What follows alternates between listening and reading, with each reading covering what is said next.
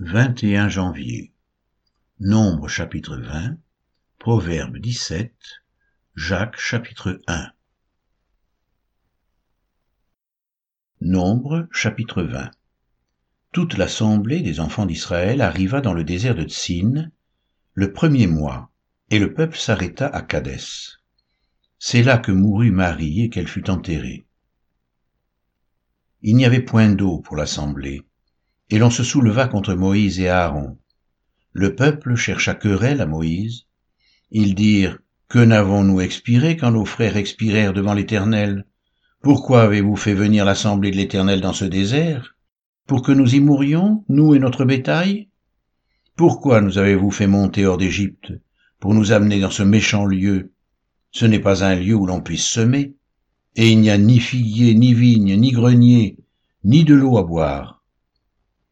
Moïse et Aaron s'éloignèrent de l'assemblée pour aller à l'entrée de la tente d'assignation. Ils tombèrent sur leur visage, et la gloire de l'Éternel leur apparut. L'Éternel parla à Moïse et dit, Prends la verge, et convoque l'assemblée, toi et ton frère Aaron. Vous parlerez en leur présence au rocher, et il donnera ses eaux. Tu feras sortir pour eux de l'eau du rocher, et tu abreuveras l'assemblée et leur bétail.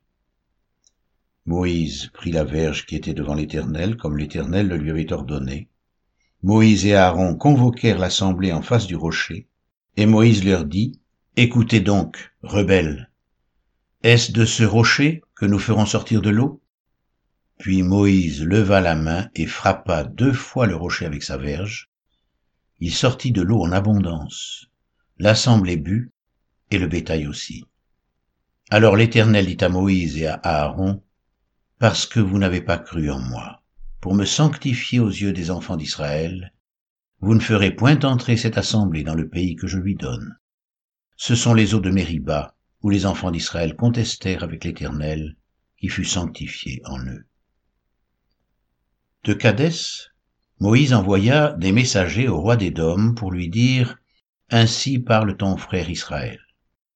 Tu sais toutes les souffrances que nous avons éprouvées nos pères descendirent en Égypte, et nous y demeurâmes longtemps.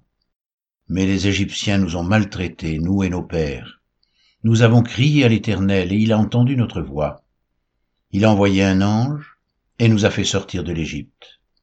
Et voici, nous sommes à Cadès, ville à l'extrémité de ton territoire. Laisse-nous passer par ton pays. Nous ne traverserons ni les champs ni les vignes, et nous ne boirons pas l'eau des puits, nous suivrons la route royale, sans nous détourner à droite ou à gauche, jusqu'à ce que nous ayons franchi ton territoire. Édom lui dit, Tu ne passeras point chez moi, sinon je sortirai à ta rencontre avec l'épée. Les enfants d'Israël lui dirent, Nous monterons par la grande route, et si nous buvons de ton eau, moi et mes troupeaux, j'en paierai le prix. Je ne ferai que passer avec mes pieds, pas autre chose. Il répondit, Tu ne passeras pas. Et Édom sortit à sa rencontre avec un peuple nombreux et à main forte. Ainsi, Édom refusa de donner passage à Israël par son territoire, et Israël se détourna de lui. Toute l'assemblée des enfants d'Israël partit de Cadès et arriva à la montagne de Hor. L'Éternel dit à Moïse et à Aaron, vers la montagne de Hor, sur la frontière du pays d'Édom, Aaron va être recueilli auprès de son peuple. Car il n'entrera point dans le pays que je donne aux enfants d'Israël, parce que vous avez été rebelles à mon ordre aux eaux de Mériba. Prends Aaron et son fils, Éléazar, et fais-les monter sur la montagne de Hor. Dépouille Aaron de ses vêtements, et fais-les revêtir à Éléazar son fils. C'est là qu'Aaron sera recueilli, et qu'il mourra. Moïse fit ce que l'Éternel avait ordonné. Ils montèrent sur la montagne de Hor, aux yeux de toute l'assemblée. Moïse dépouilla Aaron de ses vêtements, et les fit revêtir à Éléazar son fils. Aaron mourut là, au sommet de la montagne. Moïse et Éléazar descendirent de la montagne. Toute l'assemblée vit qu'Aaron avait expiré, et toute la maison d'Israël pleura Aaron pendant trente jours.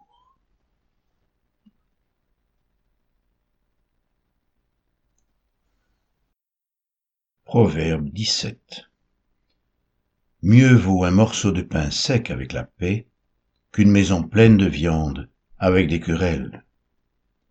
Un serviteur prudent domine sur le fils qui fait honte, et il aura part à l'héritage au milieu des frères. Le creuset est pour l'argent, et le fourneau pour l'or, mais celui qui éprouve les cœurs, c'est l'Éternel.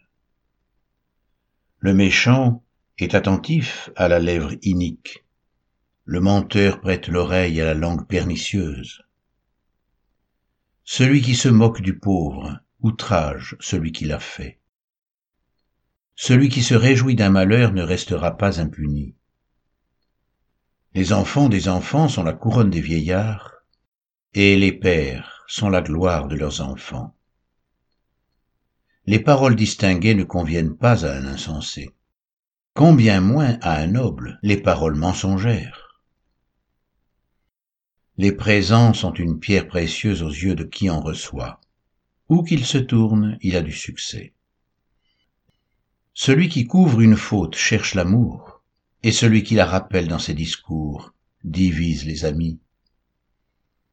Une réprimande fait plus d'impression sur l'homme intelligent que cent coups sur l'insensé. Le méchant ne cherche que révolte, mais un messager cruel sera envoyé contre lui. Rencontre une ours privée de ses petits, plutôt qu'un insensé pendant sa folie. De celui qui rend le mal pour le bien, le mal ne quittera point la maison. Commencer une querelle, c'est ouvrir une digue. Avant que la dispute s'anime, retire-toi. Celui qui absout le coupable et celui qui condamne le juste sont tous deux en abomination à l'Éternel. À quoi sert l'argent dans la main de l'insensé? À acheter la sagesse Mais il n'a point de sens. L'ami aime en tout temps, et dans le malheur, il se montre un frère. L'homme dépourvu de sens prend des engagements, il cautionne son prochain, celui qui aime les querelles aime le péché. Celui qui élève sa porte cherche la ruine. Un cœur faux ne trouve pas le bonheur, et celui dont la langue est perverse tombe dans le malheur. Celui qui donne naissance à un insensé aura du chagrin. Le père d'un fou ne peut pas se réjouir. Un cœur joyeux est un bon remède, mais un esprit abattu dessèche les eaux le méchant accepte en secret les présents pour pervertir les voies de la justice. La sagesse est devant l'homme intelligent, mais les yeux de l'insensé sont à l'extrémité de la terre. Un fils insensé fait le chagrin de son père et l'amertume de celle qui l'a enfanté. Il n'est pas bon de condamner le juste à une amende, ni de frapper les nobles à cause de leur droiture. Celui qui retient ses paroles connaît la science, et celui qui a l'esprit calme est un homme intelligent.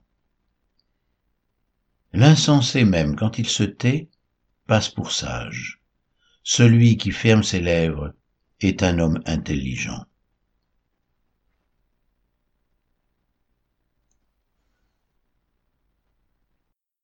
Épître de Jacques, chapitre 1 Jacques, serviteur de Dieu et du Seigneur Jésus-Christ, aux douze tribus qui sont dans la dispersion, salut. Mes frères, regardez comme un sujet de joie complète les diverses épreuves auxquelles vous pouvez être exposés, sachant que l'épreuve de votre foi produit la patience. Mais il faut que la patience accomplisse parfaitement son œuvre, afin que vous soyez parfaits et accomplis sans faillir en rien. Si quelqu'un d'entre vous manque de sagesse, qu'il la demande à Dieu, qui donne à tous simplement et sans reproche, et elle lui sera donnée. Mais qu'il la demande avec foi, sans douter, car celui qui doute est semblable au flot de la mer, agité par le vent, et poussé de côté et d'autre. Qu'un tel homme ne s'imagine pas qu'il recevra quelque chose du Seigneur. C'est un homme irrésolu, inconstant dans toutes ses voies. Que le frère de condition humble se glorifie de son élévation, que le riche au contraire se glorifie de son humiliation, car il passera comme la fleur de l'herbe. Le soleil s'est levé avec sa chaleur ardente, il a desséché l'herbe, sa fleur est tombée, et la beauté de son aspect a disparu. Ainsi le riche se flétrira dans ses entreprises. Heureux l'homme qui supporte patiemment la tentation, car après avoir été éprouvé, il recevra la couronne de vie que le Seigneur a promise à ceux qui l'aiment. Que personne, lorsqu'il est tenté, ne dise C'est Dieu qui me tente, car Dieu ne peut être tenté par le mal, et il ne tente lui-même personne. Mais chacun est tenté quand il est attiré et amorcé par sa propre convoitise. Puis la convoitise, lorsqu'elle a conçu, enfante le péché, et le péché, étant consommé, produit la mort. Ne vous y trompez pas, mes frères bien-aimés. Toute grâce excellente et tout don parfait descendent d'en haut du Père des Lumières, chez lequel il n'y a ni changement ni ombre de variation. Il nous a engendrés selon sa volonté, par la parole de vérité, afin que nous soyons en quelque sorte les prémices de ses créatures. Sachez-le, mes frères bien-aimés. Ainsi, que tout homme soit prompt à écouter, lent à parler, lent à se mettre en colère, car la colère de l'homme n'accomplit pas la justice de Dieu. C'est pourquoi, rejetant toute souillure et tout débordement de méchanceté, recevez avec douceur la parole qui a été plantée en vous et qui peut sauver vos âmes. Mettez en pratique la parole, et ne vous bornez pas à l'écouter en vous trompant vous-même par de faux raisonnements.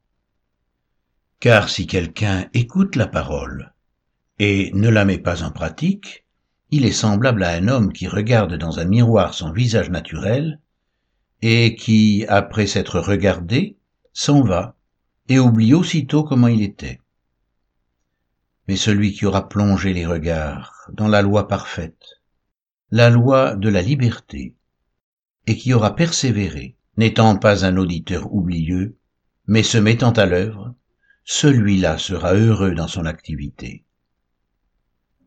Si quelqu'un croit être religieux sans tenir sa langue en bride, mais en trompant son cœur, la religion de cet homme est vaine. La religion pure et sans tache devant Dieu notre Père consiste à visiter les orphelins et les veuves dans leurs afflictions et à se préserver des souillures du monde.